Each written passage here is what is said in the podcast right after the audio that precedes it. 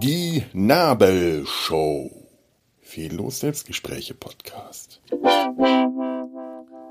Herzlich willkommen zur Nabelshow, zur äh, ja, er, ersten Ausgabe der dritten, äh, wie sagt man, Installation? Sagt man das? Ich habe das Wort gerade, äh, das ist mir jetzt durch den Sinn gekommen und deswegen sage ich das. Genau das ist überhaupt der ganze Sinn dieses Podcasts. Dinge, die mir durch den Kopf gehen, damit ich sie einfach aussprechen kann.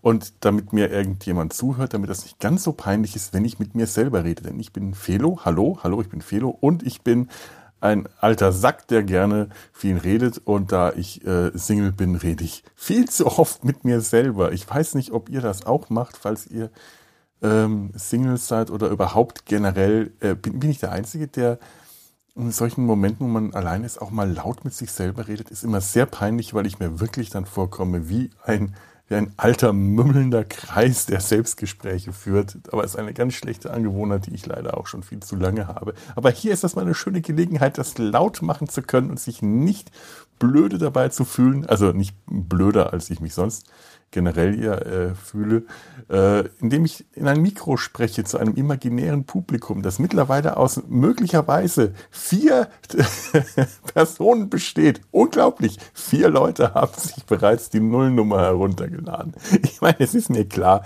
dass der Anfang immer schwierig ist. Vier Personen habe ich schon sehr lachen müssen. Das ist äh, ein enormer Erfolg der Nullnummer.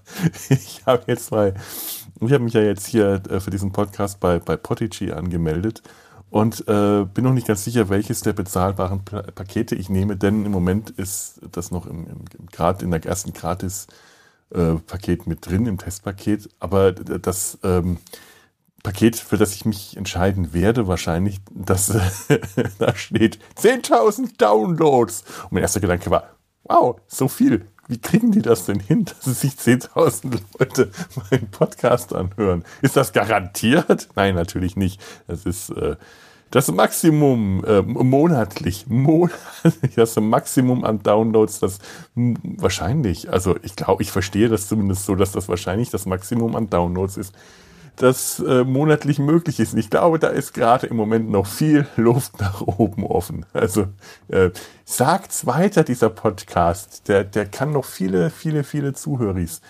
äh, vertragen. Äh, Zuhöri, für die, die es nicht wissen, das ist die Fettbergsche äh, Entschänderungsform. Das Zuhöri, die Zuhöris. Fragt bitte nicht warum. Ich mache das einfach so. Falls ich dran denke, wenn ich nicht dran denke, mache ich es anders. Ähm, das, ist, das ist auch mal ein Thema für sich ich, äh, und ein Thema, das wahrscheinlich schon so vielen Leuten so herzlich zum Hals heraushängt, dass ich jetzt nicht das Fass hier aufmachen will.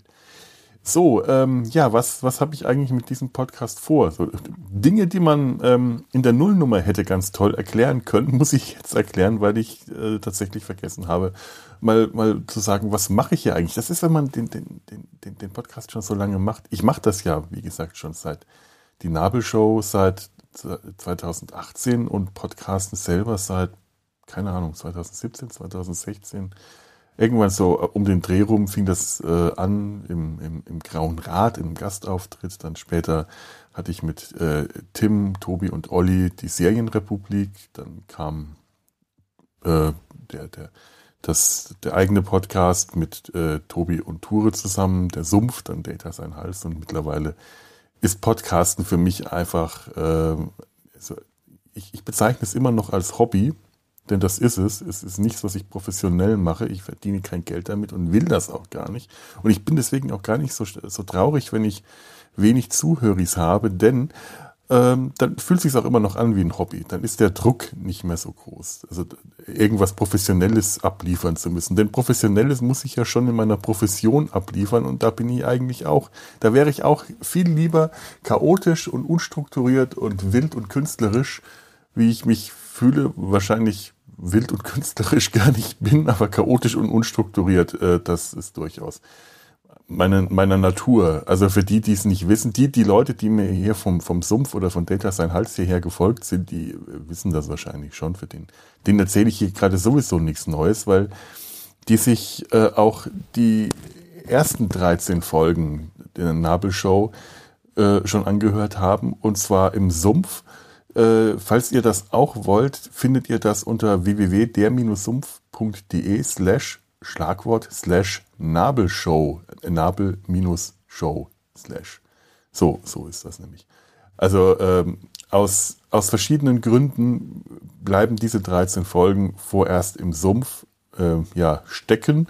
Ich wollte die ursprünglich mal hiermit umziehen, aber äh, habe mich dann aus verschiedenen Gründen anders entschieden. Also wenn ihr die hören wollt, dann geht dahin. Das äh, würde mich freuen.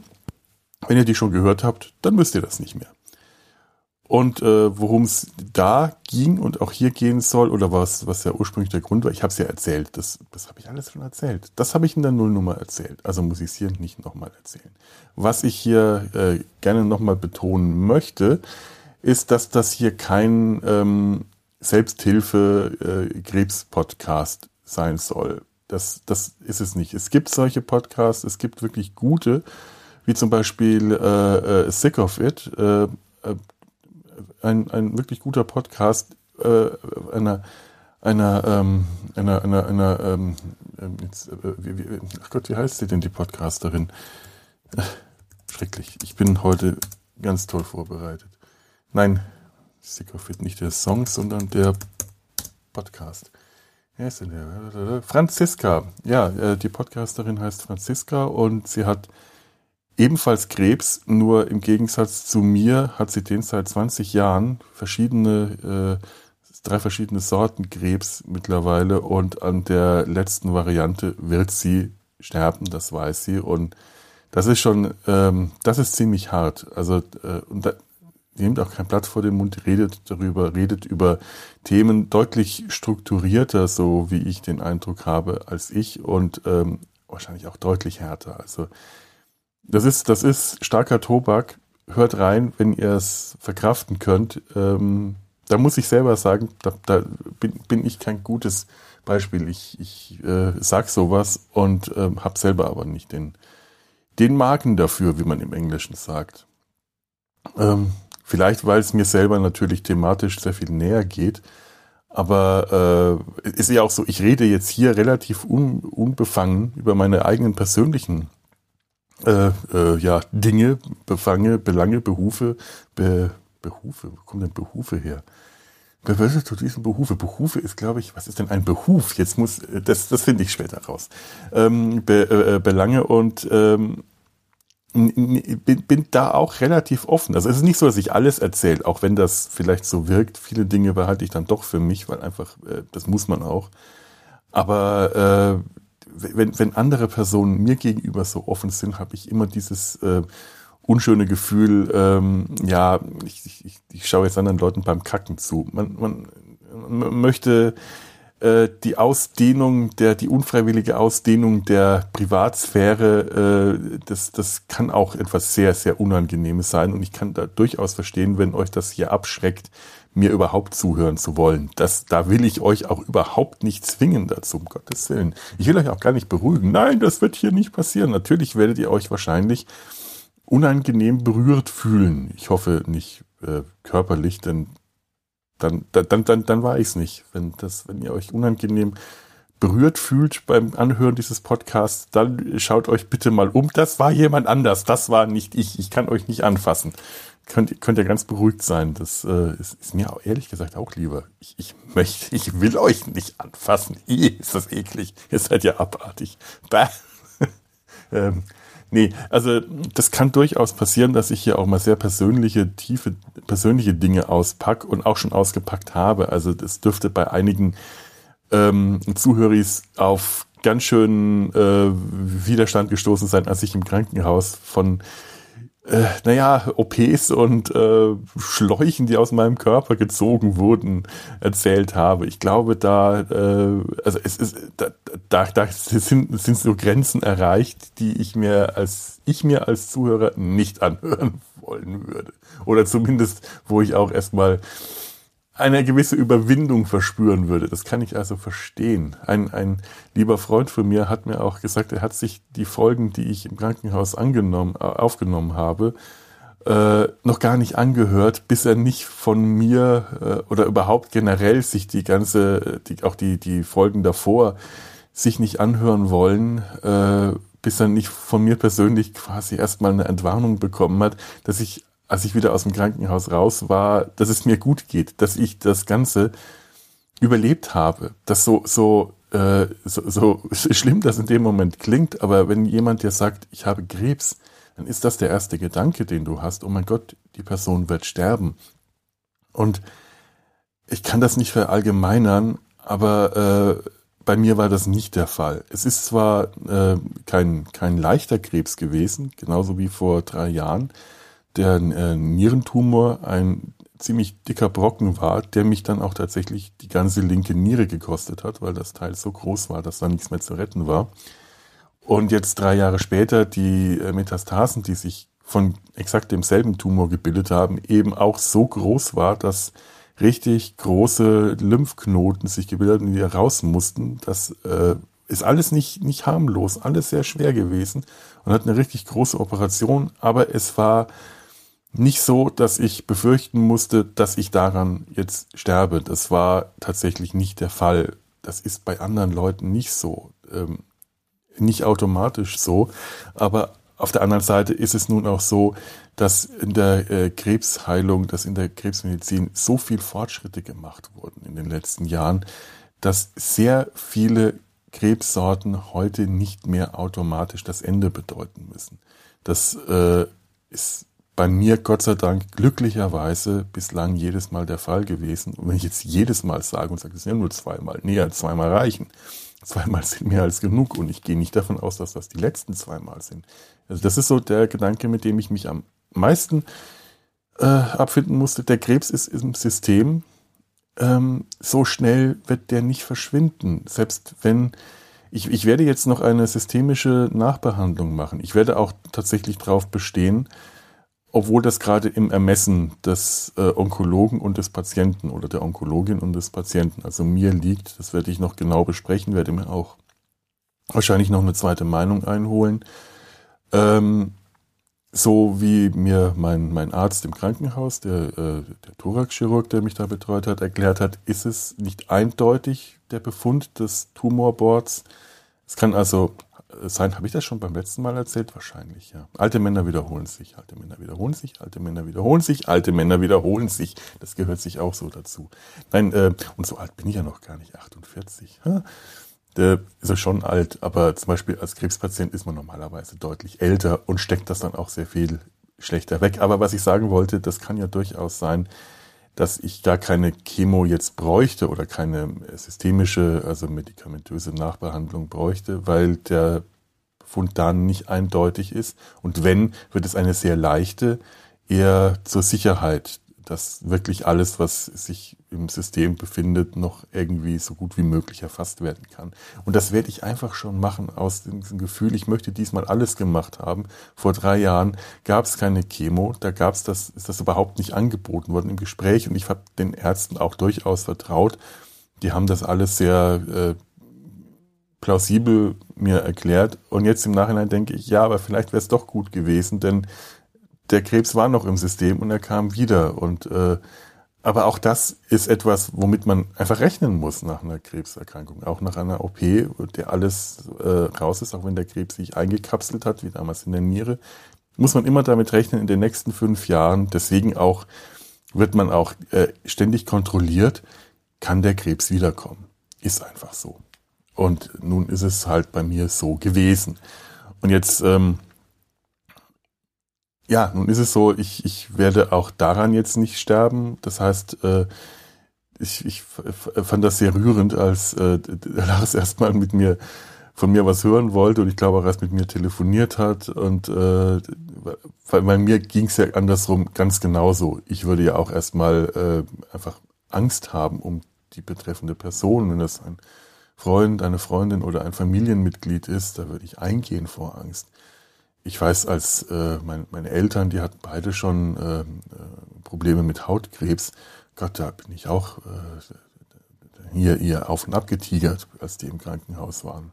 Innerlich wie äußerlich. Ich weiß, wie einen das fertig machen kann, wenn man angehörig ist und man fühlt sich hilflos und kann nichts machen. Aber glaub mir, da fühlt man sich als Patient nicht weniger hilflos. Das ist so das Problem.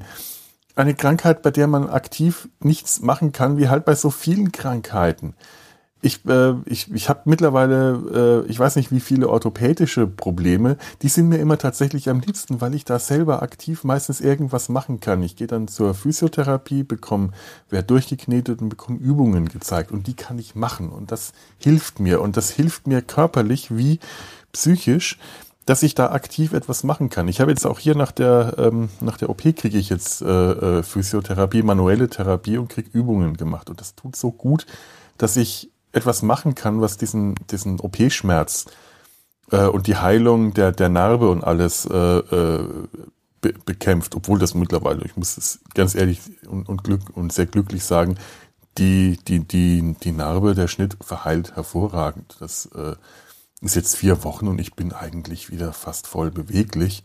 Es tut halt immer wieder mal weh und es zeckt und es zieht und wenn ich eine wirklich falsche Bewegung mache, dann krampft sich hier alles zusammen, weil das ja ein tiefer Schnitt ist und die Muskeln erst wieder richtig zusammenwachsen müssen, die Nerven. Das wird auch noch eine Weile mich beschäftigen. Aber ich kann mich bewegen, ich krieg gut Luft, ich bin noch etwas kurzatmig, aber auch das ist alles, ähm, alles sehr viel besser, als es sein könnte. Und ich bin auch schon wieder auf dem Fahrrad unterwegs. Das macht mich gerade total glücklich, dass ich äh, hier in, auf dem Fahrrad in der Gegend rum gondeln kann, ohne dass ich dabei äh, glaube, vom Fahrrad fallen zu müssen, weil ich das vor Erschöpfung nicht schaffe. Es waren jetzt auch keine langen Strecken, die ich bislang gefahren bin, weil fünf Minuten hier, zehn Minuten da, äh, nichts, was mich jetzt äh, auch sonst umbringen sollte, im übertragenen Sinne meine ich. Aber äh, die, die große Radtour am Rhein, die ich sonst gerne, was heißt groß, also zwei, drei Stunden am Rhein entlang, was ich sonst gerne mal am Wochenende mache, ähm, die verkneife ich mir jetzt noch, auch weil das Wetter gerade einfach total üsselig ist. Ich, ich, bin zwar jemand, der auch gerne bei Kälte Rad fährt, aber nicht bei Regen. Da hört dann bei mir auch die Wetterfestigkeit auf.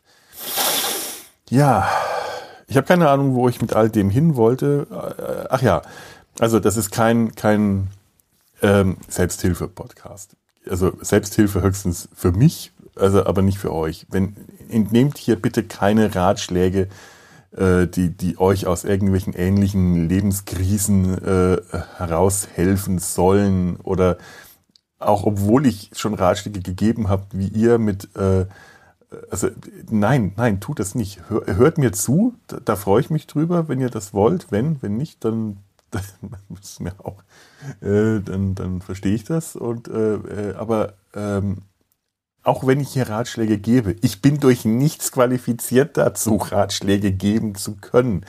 Es ist nicht so, dass ich Mediziner, Psychologe bin. Ich bin auch nicht schon so lange Patient, dass ich äh, da Einblicke bekommen habe, die über das, das Oberflächliche hinausgehen. Ich bin auch kein Esoteriker und, und irgendein Heilskundiger, der irgendwas. Nein, nein, bin ich alles nicht. Und ich habe wirklich keine tiefen Einblicke. Ich, ich, ich wehre mich auch gegen die Vorstellung, dass man durch äh, Krankheit und lange Leidenszeit automatisch eine Weisheit erlangt, die, äh, die, die, die weiterzugeben es sich lohnt. Das ist ganz individuell unterschiedlich. Ich möchte hier wirklich nochmal auf den Sick of It Podcast äh, hinweisen, weil ich, weil, weil, weil, wie gesagt, individuell unterschiedlich. Ich glaube, aus dem Podcast könnt ihr sowas mitnehmen, auch wenn die Podcasterin selber auch sagt, dass das äh, dafür nicht, nicht zuständig ist. Aber ähm, ich kenne, ich habe halt auch äh, jetzt gerade äh, ganz viele Leute kennengelernt, äh, hauptsächlich im Krankenhaus, die auch schon einen langen Leidensweg hinter sich haben, einen langen Krankheitsweg und deren praktische Weisheit in Lebensfragen nicht den Bierdeckel wert ist, auf dem man sie schreiben könnte. Andere Leute sind, äh, haben mir unglaublich viel geholfen und haben großartige Einsichten gegeben, ebenfalls mit Patienten und dann wiederum andere Leute, die das können, ohne irgendwann größere Leiden absolviert haben zu müssen, die ohne, äh, ohne ein, ein, ein schweres, entbehrungsreiches Leben geführt zu haben, trotzdem tiefe Einblicke und Hilfe bieten können. Und das müssen auch nicht unbedingt professionelle, äh, äh professionelle Hilfe sein, aber äh, ganz ehrlich, äh, professionelle Hilfe in Anspruch zu nehmen, wenn ihr gerade in einer schwierigen Situation seid, das kann auf keinen Fall schaden. Das sollte man sich wirklich dazu durchringen. Das ist äh, immer ein, ein guter, wichtiger Schritt, den, zu dem ich mich auch noch durchringen muss. Ich predige hier gerade, was ich selber nicht praktiziere. Ich habe mich ähm, trotz all meiner psychischen Baustellen, die ich besitze, es immer noch nicht geschafft, eine äh, Therapie zu absolvieren, die auch geblieben ist, obwohl ich schon mehrere angefangen habe. Aber ich könnte eine Psychotherapie in irgendeiner Form durchaus brauchen. Und nicht nur, weil äh, jetzt wegen, wegen der Krebsgeschichte, sondern ganz generell. Also da gibt es viele Baustellen, die ich selber noch nicht in Angriff genommen habe. Ja, also was, was, was soll ich sagen? Es ist ja auch so, ähm, ich fühle mich nicht nur in, in, in gesundheitlichen Dingen immer äh, etwas äh, äh, unterqualifiziert, wenn, wenn ich, wenn ich, wenn ich äh, Ratschläge und so geben soll. Das geht mir beruflich auch so. Ich mach, ich, ich bin Trickfilmer, das äh, wissen auch die, die Hörer aus dem Sumpf, äh, Höris aus dem Sumpf, die mir da gefolgt sind. Ähm, ansonsten kann ich das gerade hier kurz erzählen. Ich, äh, ich bin, bin, bin Animationszeichner, Trickfilmer, Animator.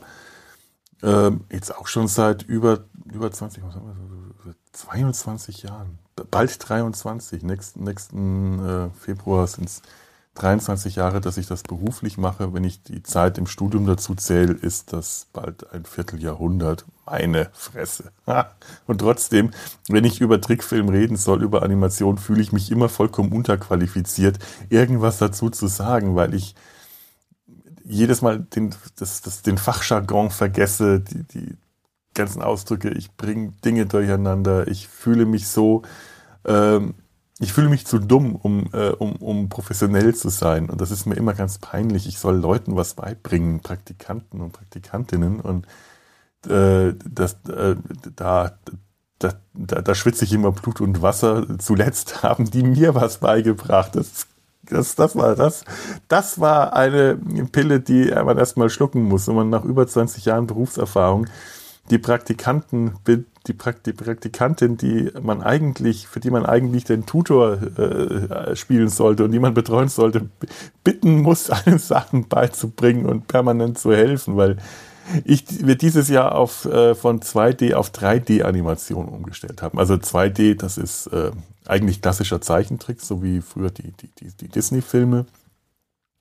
Ähm, ganz früher habe ich das auch noch auf, schön auf Papier und Leuchttisch gemacht. Ähm, dann ähm, später ähm, das Ganze auf, auf, einem, auf einem Tablet, aber immer noch 2D. Dann kam 2D-Computeranimation dazu. Das, sind, das, ist, das ist wie Legetrick. Das sind äh, Figuren, die man hin und her schiebt, aber eben zweidimensional gezeichnet. Und ähm, ja, dieses Jahr kam dann CGI 3D. CGI ist ja äh, Computer Generated Image, das ist also auch schon die 2D Computeranimation, ist technisch schon CGI, wird aber im Allgemeinen, glaube ich, einfach nicht so aufgefasst. So zumindest genau das ist es jetzt. Äh, ich glaube das gerade, aber ich kann mich irren, weil ich es wieder mal nicht richtig weiß. Scheiße, glaubt mir bloß nichts. Und nach, nach über 20 Jahren äh, 2D-Animation äh, auf 3D-Animation umzusteigen, dann nützt dir die ganze Animationserfahrung nichts, weil du nämlich erstmal die verdammte Scheiß-Software lernen musst. Und das ist wirklich hart, das ist wirklich schwer gewesen. Ich bin dermaßen verzweifelt, ich war schon kurz davor zu kündigen. Und das ist ähm, nach über 20 Jahren in derselben Firma, ist das ein Schritt, der, äh, ich war wirklich verzweifelt. Das das, das, das, das war schon eine ganz schön harte Zeit. Und ein halbes Jahr später habe ich mich dann reingearbeitet in die Materie und es ging und es lief und es lief gerade richtig gut. Also nicht super. Ich bin noch nicht an dem Punkt, wo ich mich als, als versierter ähm, äh, CGI-Animator äh, auszeichnen würde. Aber es ging gerade richtig gut. Und dann kam der Krebsbefund und dann ging gerade gar nichts mehr, weil ich ständig ausgefallen war. Jetzt bin ich seit ich weiß nicht wie lange, äh, das, ist, ist, das, das, das war sehr ärgerlich. Äh, da andererseits, äh, wenn das ein Vierteljahr vorher gekommen wäre, hätte ich CGI überhaupt nicht gelernt, weil ich glaube, äh, also es, es war äh, Glück im Unglück, dass ich das zu einem Zeitpunkt äh, ausgefallen bin, als, an dem ich mir schon eine solche Routine angearbeitet habe, dass ich da hoffentlich jetzt wieder ohne äh, größere Probleme wieder neu einsteigen kann. Ich hoffe es einfach mal. Ich werde am, am äh, Montag wieder arbeiten und ich freue mich schon drauf. Ganz ehrlich, das fehlt mir ganz ungemein. Weil es jetzt einfach reicht. Ich, ich, ich habe jetzt hier gerade so einen Alltag, so einen Krankheitsausfall, also Krankheitsalltag entwickelt, der äh, sich irgendwie, ich, ich hatte vor drei Jahren das schon mal, dann, da musste man dann äh, nach der OP, äh, also Nieren-OP, war man dann 100 Tage, weil das so ein tiefer Einschnitt im Unterleib war, 100 Tage Schonung. 100 Tage, das müsst ihr euch mal gehen. Ich bin nun wirklich nicht besonders aktiv oder sportlich, aber ich war vorher äh, wenigstens ein bis zweimal die Woche im Fitnessstudio. Und das, das hat mir danach wirklich, das ist mir abgegangen. Das ging dann plötzlich nicht mehr. Dann ging auch kein Radfahren. Dann, dann, bis, dann, dann ging Gehen auch nur im, im Schleichschritt, weil jede Erschütterung nach unten in, den, in, in die Bauchdecke äh, ausgestrahlt hat. Das war echt heftig. Und dann nicht arbeiten und nichts. Also wirklich ein Vierteljahr lang nicht arbeiten.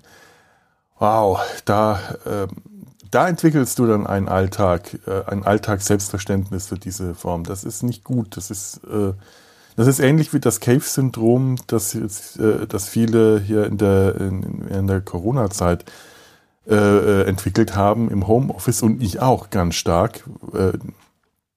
Man, man hält das dann für selbstverständlich, scheint sich darin wohl zu fühlen, fühlt sich darin wohl, tut's aber eigentlich nicht. Man hat die Lage nur akzeptiert und ist aus den Umständen oder der Bequemlichkeit oder einfach der Mangel an Vorstellung, dass es eigentlich anders sein könnte, nicht mehr in der Lage, äh, sich was anderes vorzustellen und äh, hat Angst davor.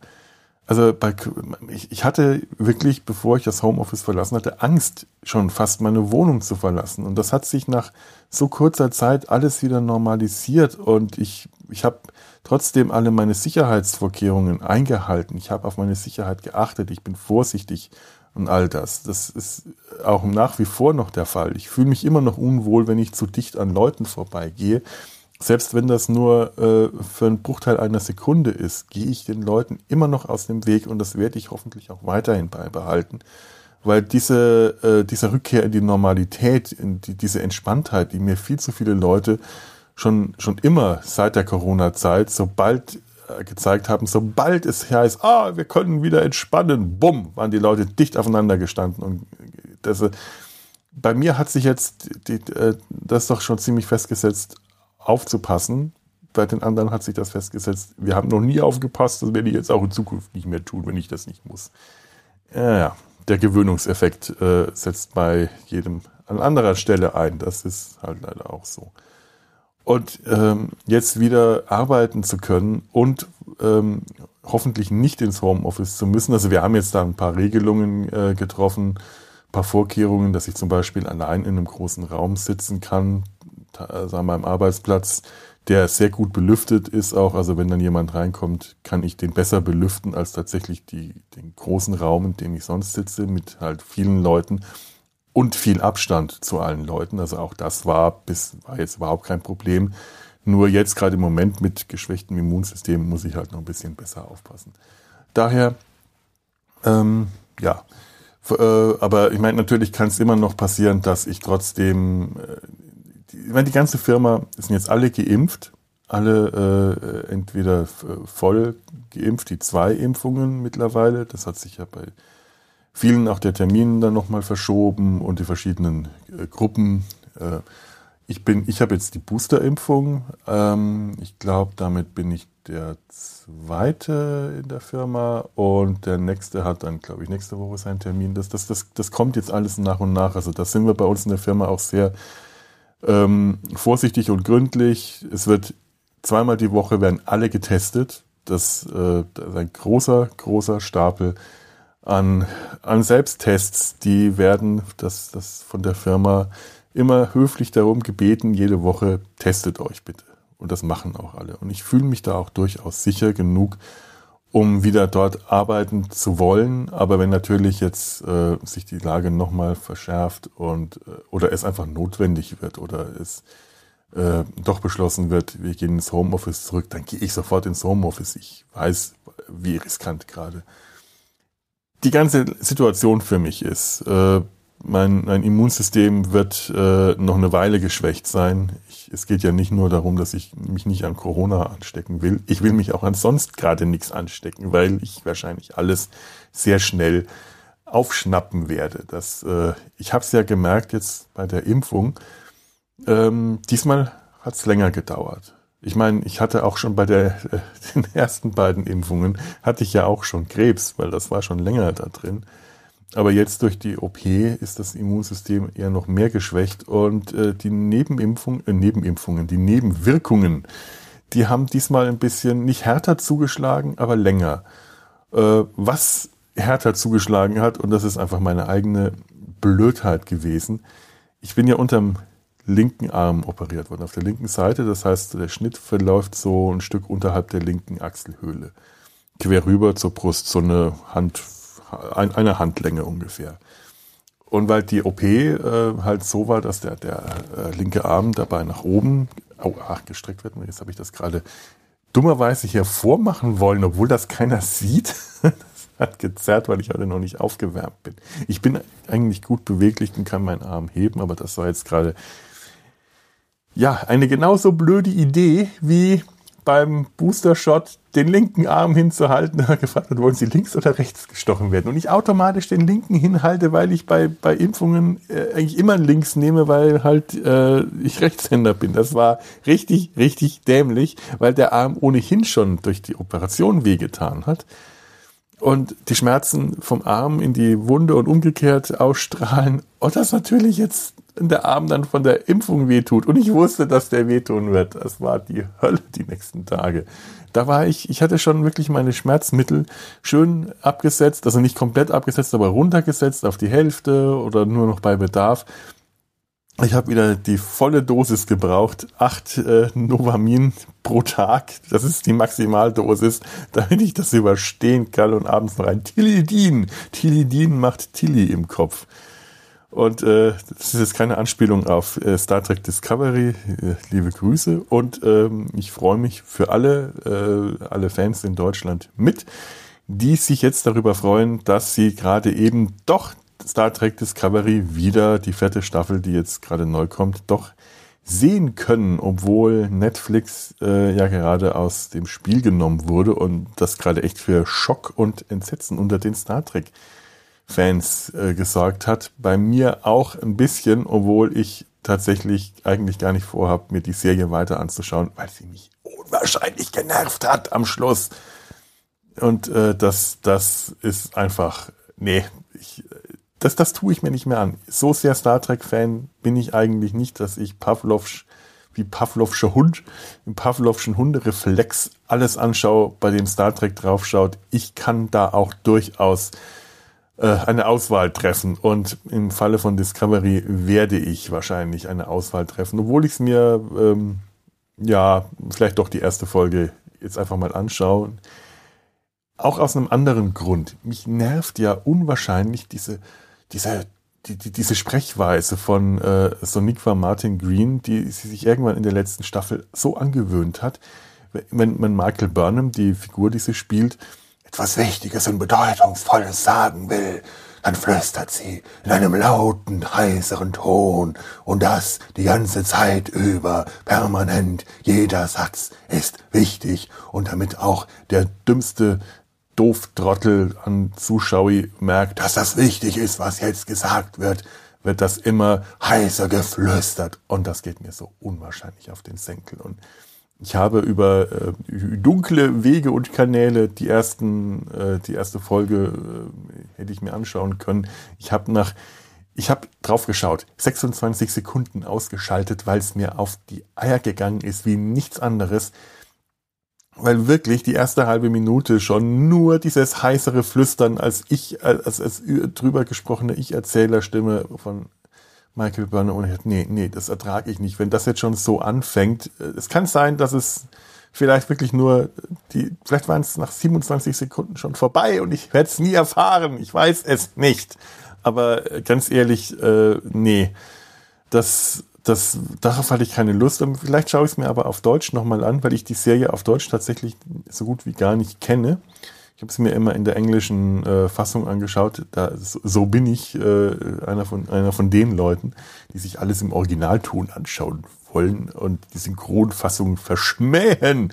In dem Fall werde ich es mal versuchen, weil ich die Serie in der Synchronfassung so wenig kenne, dass mir die Stimmen überhaupt nicht geläufig sind und dass mich dann vieles, was mich äh, an der Serie vielleicht genervt hat, denn das sind ganz häufig die Schauspieler und Schauspielerinnen gewesen, die also durch die Bank durch. Da ist kaum mehr jemand übrig, den oder die ich gerne beim Schauspielen zusehen will. Also nicht mal Doug Jones. Und das war so ganz lange so der eine Rettungsanker, äh, der den, von, in dieser fantastischen Rolle von Saru mir wirklich die, die Serie gerettet hat, weil das die einzige Figur war, der ich noch gerne zuschauen wollte. Und nicht mal der rettet das jetzt noch.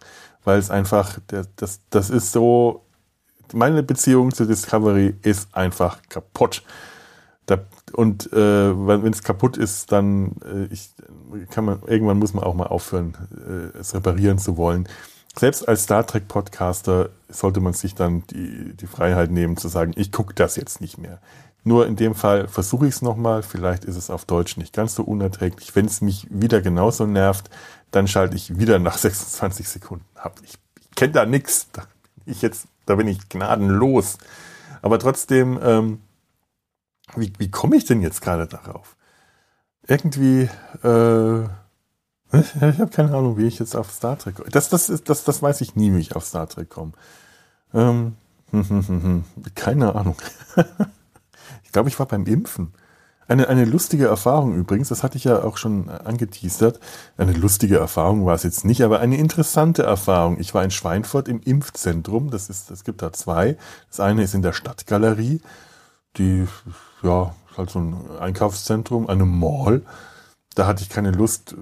Ich wusste nicht, wie lange ich da in der Schlange stehen soll. Und dann stehst du halt innen mit vielen Leuten in der Schlange. Und ja, gut, ist zwar wärmer da, aber äh, Nee, dann habe ich mich lieber dann in das andere, vor dem anderen Impfzentrum in die Schlange gestellt, das da im Freien ist, weil im Freien ich, äh, ich, ich hätte mich wärmer anziehen sollen. Ein, ein, warme Wollsocken und eine zweite lange Unterhose wären tatsächlich äh, nicht schlecht gewesen. Aber ich stand dann da zwei Stunden in der Schlange auf dem Volksfestplatz. Und wer Schweinfurt kennt, was ich jetzt nicht voraussetzen kann, kenne den Volksfestplatz, vor allem wenn man da äh, diverse Führerscheine mal gemacht hat. Denn da äh, werden gerne Übungsstunden für Motorrad oder Roller oder Mofa-Führerscheine gerne absolviert. Das ist einfach ein großer Parkplatz.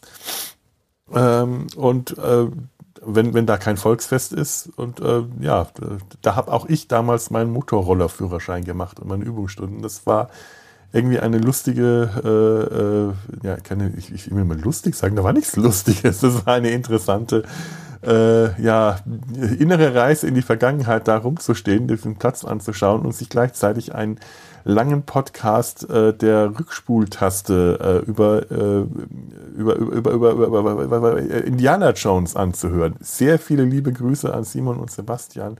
Liebe Grüße überhaupt an Lüdenscheid an der Stelle.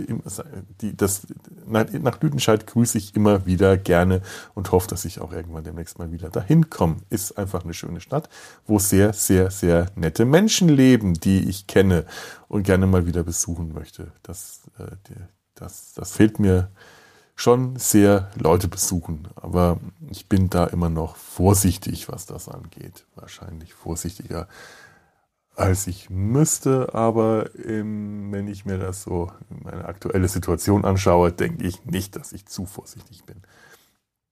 Auf jeden Fall Indiana Jones, auch eine Reise in der Vergangenheit, denn äh, obwohl ich sonst mit allem Nerdigen was anfangen kann, weil ich, ich Nerd bin, und nicht erst seit es cool und hip ist, sondern eigentlich schon immer.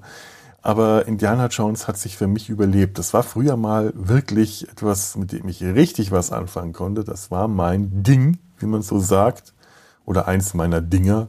Eher, eher eins meiner Dinger. Also nicht mein, mein Ding, sondern ein, eines von vielen Dingern, die, die ich meine Dinge äh, hätte nennen können, wenn ich das getan hätte, was ich nicht getan habe, weil mir jetzt schon auffällt, wie scheiße das klingt, wenn man sagt, das ist mein Ding. Das sagen die bei Lower Decks immer. Äh, kennt, also wer das nicht kennt, tolle äh, Star Trek Zeichentrickserie, eine neue. Wirklich toll, super witzig und nicht nur komisch, sondern auch tatsächlich für Star Trek-Fans ähm, mit sehr viel Gehalt gefüllt. Interessant, wirklich äh, ganz, ganz tolle Serie, aber äh, eine der Sachen, die mich äh, immer nerven, ist, wenn sie dann sagen, das ist übrigens mein Ding. Nein, das ist nicht ein Ding, ist, du bist nur bescheuert. Ich hab, du hast dir irgendwas Blödes angewöhnt, wie, wie, wie ein, ein, ein, eine Catchphrase. Nein, das ist nicht dein Ding, das ist nur krampfig. Aber da es Zeichentrickfiguren sind, sei ihnen das verziehen, denn die dürfen auch krampfig sein. Das ist ein Konzept. Was wollte ich sagen? Indiana Jones, ja. Ähm, zu Indiana Jones habe ich irgendwann den Bezug verloren. Ich weiß nicht, wann das aufgehört hat. Ich, ich, ich, irgendwann hatte ich mir den, den, den, den zweiten Tempel des Todes angeschaut und gemerkt, ich kann damit überhaupt nichts mehr anfangen. Mit, mit der Figur nicht, mit Harrison Ford nicht, mit dem ganzen Drumherum nicht. Ähm, das Gleiche war dann für die nächsten, die anderen Filme auch. Der dritte ging wieder ein bisschen besser. Der erste geht noch gerade so am besten. Der, der, das, der neue na, Kristallschädel und das geht alles gar nicht. Und die, die junge Indiana Jones, nee, es, es hat, es funktioniert nicht mehr. Ich komme da nicht mehr richtig rein. Das ist entweder schlecht gealtert oder ich bin schlecht gealtert oder ich weiß nicht was. Äh, ich, äh, aber, aber ich habe sehr gern darüber gehört. Das hat mich quasi in die Zeit zurückgeholt, in der ich mit Indiana Jones noch sehr viel anfangen konnte und die Begeisterung und das Fachwissen und die Fachkenntnis, die Simon und Sebastian an den Tag gelegt haben, haben mir echt viel gebracht. Das war wirklich schön. Das war, quasi nochmal meine alte Indiana Jones Leidenschaft aufleben zu lassen, ohne mir die Filme anschauen zu müssen, sondern nur dieses Gefühl vermittelt zu bekommen, wie es ist, das toll zu finden. Denn das war ja so und äh, es ist leider eingeschlafen, aber hat mich sehr gefreut. Da, auch da muss ich eigentlich mal meine, meine äh, Indiana Jones Anekdote äh, direkt mal zum Besten geben, wie ich tatsächlich dazu kam. Mein erster mein erster Kontakt mit Indiana Jones war der erste Film, ähm, äh, Jäger des verlorenen Schatzes. Zu einem Zeitpunkt, an dem ich wahrscheinlich deutlich zu jung war, den hätte sehen zu dürfen, habe ich den gesehen. Ich war, ich war höchstens zehn. Also auf jeden Fall noch in der Grundschule und ich und meine äh, beiden jüngeren Geschwister, die, die jüngste war äh, wahrscheinlich noch nicht alt genug, um ähm, dabei sein äh, dürfen, aber wir, äh, wir drei Älteren, und wie gesagt, ich maximal zehn, wir haben den Papa bei der Arbeit, äh, wir sind mit dem Papa zur Arbeit, äh, durften wir mitkommen. Also auf Deutsch, wir, wir waren in der Fachhochschule mit dabei. Und äh, das ist ja für Kinder immer spannend. Der Papa bei der Arbeit, auch wenn der nur im Büro sitzt und schreibt, aber man kann dann auf dem Schreibtisch mit dem, mit der, der Rechenmaschine spielen, das habe ich geliebt, oder dem Bleistift an Spitzer und äh, oder auf dem Schreibtischstuhl herumturnen und so. Und weil, weil, oder in den Gängen rumlaufen, das, das mochten wir besonders gern, durch Gänge herumrennen. Und wenn es dann irgendwas gab, ein, irgendein ein Wagen, mit dem vielleicht, äh, was weiß ich, Papierkisten rumtransportiert wurden, dann sind wir damit rumgefahren, hatten großen Spaß. Und weil, weil auch der, der, der geduldigste Papa, den, der, was, was unser Papa tatsächlich ist, irgendwann mal trotzdem gerne arbeiten möchte und die Kinder ja dann, so lieb sie sind, äh, auch, auch einfach mal stören, hat er äh, dann ähm, den, den, äh, ein Stockwerk tiefer angerufen in der ähm, im Fernsehstudio, denn die Fachhochschule Würzburg hat ein sehr gut eingerichtetes Fernsehstudio schon damals in den äh, in den in den 80ern gehabt äh, und dann durften wir mal da runtergehen ähm, zum, zuerst mal durften wir dann in, in einem Raum weiter, in einem großen Raum mit den Musikinstrumenten spielen. Der war schalldicht und wir haben uns austoben können. Das war das Allergeilste überhaupt. Sich mal durch sämtliche verfügbaren Musikinstrumente, und das waren viele, durchtrommeln, quäken, tuten, spielen. War, war das geil.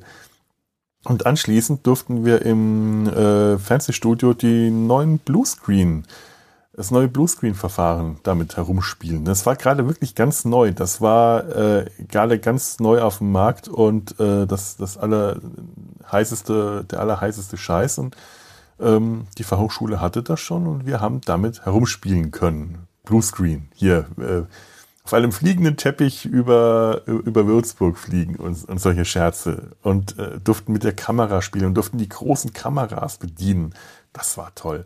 Aber weil es dann halt auch dem, äh, dem, dem, dem Herrn G., ich möchte ihn namentlich nicht nennen, äh, irgendwann äh, zu viel wurde, der musste ja auch arbeiten, hat er uns dann in den Videoschneideraum gesetzt, was ja für uns schon per se aufregend war, und hat uns dann ein, ein Video gezeigt. Eigentlich äh, habe ich mir sagen lassen, sollte das Konferenz der Tiere Was er scheinbar, was er wirklich aus Versehen gegriffen hat, war Jäger des verlorenen Schatzes, hat das eingelegt, auf Play gedrückt und gesagt, so, ich komme dann wieder, wenn der Film zu Ende ist und ihr bleibt jetzt brav da sitzen. Jeder hat von uns noch eine Cola oder sowas bekommen und dann sind wir da eingelassen worden und haben uns Jäger des verlorenen Schatzes angeschaut alle drei viel zu jung dafür. Meine Geschwister waren ja noch jünger als ich, zwei, zwei und drei Jahre jünger. Und äh, die, die Szenen, wo am Schluss den Bösen die Gesichter wegschmelzen und platzen und verbrennen,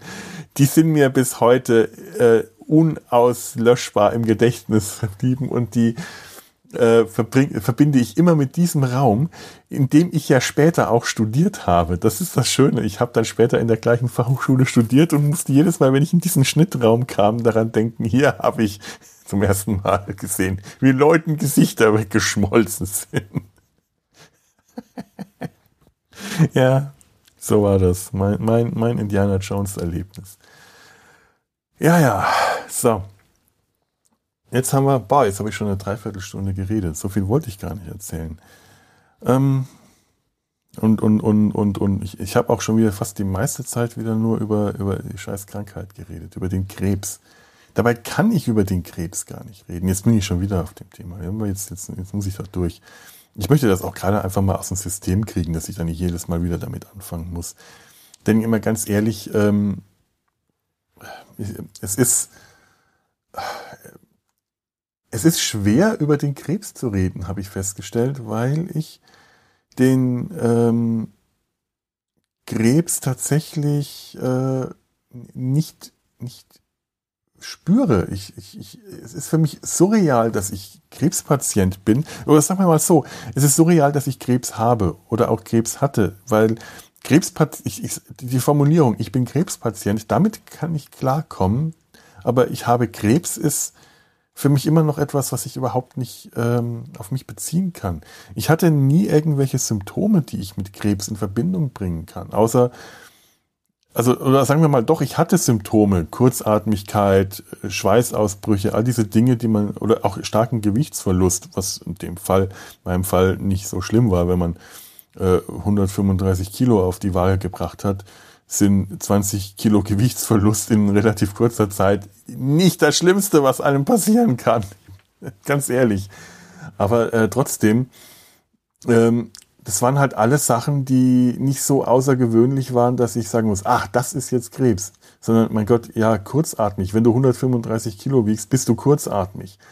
Wenn du äh, 135 Kilo wiegst, dann schwitzt du auch wie ein Schwein bei jeder Gelegenheit. Das, das sind alles so Dinge, die äh, halt so waren. Also das, das, das Konkreteste war wahrscheinlich dieser Würgehusten, den ich immer wieder hatte, und zwar immer wieder und immer häufiger. Ähm, der, der jetzt auch seitdem weg ist. Also gestern hatte ich nochmal so einen Anfall, da hatte ich mich verschluckt, dann kam das nochmal. Also dieses fast Ersticken und Hochwirken und wie, wie Erbrechen und das hatte ich vor der Operation, ich weiß nicht, drei, vier, fünf Mal am Tag und immer schlimmer. Und seit nachdem das weg ist und die Lymphknoten nicht mehr von innen auf die, die äh, Luftröhre drücken, wie mir der Arzt erklärt hat, ist, ist das auch, ähm, ist auch dieser Würgehusten weg. So gut wie. Und ähm, ist, ist, also das, das merke ich allerdings tatsächlich am konkretesten als Verbesserung, weil sonst ist es ja so, habe ich mir sagen lassen, ich, ich, bin leider auch tatsächlich, ich bin zwar Krebspatient, aber ich bin über die eigentliche Krankheit viel zu uninformiert. Ich will mich auch nicht wirklich besser damit informieren, weil da der Hypochonder mir wieder viel zu stark äh, anschlägt. Aber ich habe mir sagen lassen, dass es einfach sehr viele ähm, Sorten Krebs gibt, die du gar nicht spürst, wo du tatsächlich die, die, die Heilung ähm, ähm, Schmerz, wo die Heilung schmerzhafter ist als die Krankheit, also von der Auswirkung her. Ähm, und das war jetzt so eine davon. Da hat äh, auch im Krankenhaus gemeint, ja, also bei der Sorte Krebs sagen die Patienten nie, dass sie irgendwelche Probleme haben, weil sie es einfach nicht spüren. Und das, das war auch so.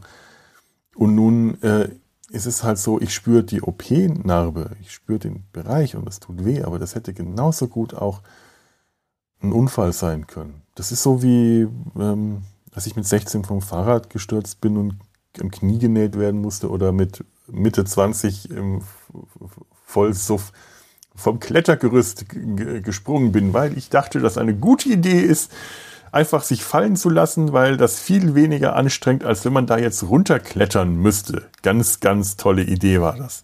Der Arzt im Krankenhaus war beeindruckt, um es mal so zu formulieren, wie es jemand schaffen kann, am gleichen Fuß sich sowohl die Bänder zu reißen, zerreißen, alle Bänder zu zerreißen und trotzdem noch den Fußknochen zu brechen. Eigentlich so eine eingebaute Sicherung. Wenn eins kaputt geht, dann halten die anderen. Nein, ich habe beides geschafft. Hurra! Da war ich stolz drauf, weil ich auch zu betrunken war, um irgendwas anderes, äh, um normal zu reagieren. Ich bin damals auch im, im, im Rollstuhl äh, jodelnd durch, durch das Krankenhaus gefahren, der Notaufnahme, und der Arzt war zu guter Recht äh, sehr genervt von mir. Aber äh, ne, verstehst du, das ist ein Unfall.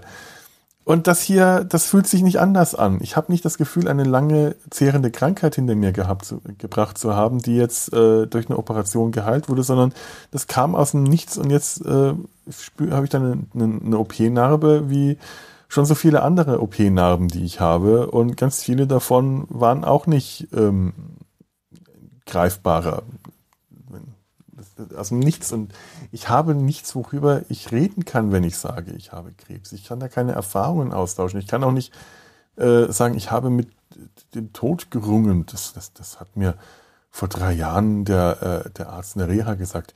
Na, äh, und jetzt, ja, wenn Sie dem Tod von der Schippe gesprungen sind. Ich habe den angestarrt. Ich dachte, das kann er jetzt nicht ernsthaft gesagt haben. Das ist doch, was, was soll das denn jetzt? Ich bin doch kein Tod, ich bin doch niemand von der Schippe gesprungen. So ein Quatsch. Aber vielleicht äh, ist es ja, stimmt das ja mehr, als ich mir darüber im Klaren bin. Ich weiß es nicht. Also es fühlt sich einfach nicht real an. Da ist nichts, worüber, äh, das, das, das kann ich mir nicht klar machen. Vielleicht brauche ich tatsächlich noch eine Chemotherapie, dass mir die Haare ausfallen, dass ich irgendwann sage, guck mal hier, mir fallen die Haare aus. Ich habe Krebs. So ist das. Ich weiß es nicht. Ich hoffe ja nicht, dass sie mir ausfallen. Ich hoffe, dass das, äh, also es ist nicht so, dass da so viele Haare da oben sind die noch ausfallen können. Die ist schon etwas schütter und, und dünn. Aber äh, sie, sie bedecken noch mehr oder weniger äh, größte Teile des Kopfes und äh, des äh, oben und unten des Kopfes. Und ich möchte sie nicht verlieren. Ich möchte, ähm, ich, ich weiß ja nicht, wo, wo die Haare dann noch überall ausfallen. Nur auf dem Kopf, oder? Muss ich mich so dann erstmal erstmal prophylaktisch überall kahl rasieren, weil man, wenn die Haare ausfallen, man dann auch ständig weiß nicht, lose Haare in der Unterbuchse hat, weil über, das, das kann ja das sein. Das weiß ich gar nicht. Das weiß ich jetzt nicht. Das, das äh, muss ich, das, das muss ich äh, demnächst dann mal eruieren, wenn Haare ausfallen, wo sie überall ausfallen. Das, das möchte ich jetzt wissen. Nee, weil, äh, ja, so, so ist das. Ähm, kann über die Krankenhauserfahrungen reden, ich kann über alles Mögliche reden, aber ich kann nicht darüber reden, wie es ist, Krebs zu haben oder Krebs gehabt zu haben, weil ich das einfach nicht weiß. Das ist, das ist so. Das ist auch etwas, ein, ein irgendwie frustrierendes Gefühl. Äh, man, man, da, da, das, das ging mir schon vor drei Jahren so. Es ist so ein unwirkliches, unreales Gefühl. Das ist auch der Grund, warum ich wieder mein normalen Alltag wieder zurückhaben will, weil, weil der, der wenigstens real ist und äh, der, der, das wird mir nicht besser gehen jetzt auf einmal psychisch, dass ich arbeite. Keinen Fall, aber es ist eine andere, äh, eine andere es ist wieder ein normales, es ist, es ist hoffentlich wieder ein bisschen normaleres Leben. Ich, ich, ich weiß es nicht. Ah. Ja, so, jetzt habe ich das aus meinem System auch raus. Alles, was da drin ist und nicht reingehört, muss raus. So, so wie das auch mit dem Krebs war. Meine Fresse. Also, und ich sag noch, das hier wird kein Krebs-Selbsthilfe-Podcast. Ja, ja, von wegen. Ich, ich hoffe, dass ich beim nächsten Mal auch, auch wieder über, über andere Dinge reden kann. Das, äh, zum Beispiel darüber, dass mein Kaffee kalt geworden ist. Ich habe immer gerne über Kaffee geredet, weil ich nichts von Kaffee verstehe, sondern den einfach nur halt gerade vor mir stehen habe. Morgens, weil ich das gerne morgens aufnehme. Da bin ich äh, irgendwie am besten dazu in der Lage. Äh, mein, mein Kopf ist noch nicht ganz auf vollen Touren. Äh, mein, mein, mein Gehirn hinkt allem noch ein bisschen hinterher, äh, ist aber agil genug, um äh, Dinge denken und sagen zu können, wenn ich es am Nachmittag aufnehme, äh, dann sagt man so. Dann, dann, dann, dann, so die Nachmittagsträgheit, die wäre ganz schlimm und abends werde ich einfach viel zu müde. Das ist ein bisschen ein Problem, weil die meisten Podcasts, die ich jetzt sonst so aufnehme, die nehme ich abends auf, weil bei den anderen nicht anders geht. Aber ähm, wenn ich mit mir alleine rede, dann nehme ich mir die Freiheit, das machen zu können, wann ich will. So.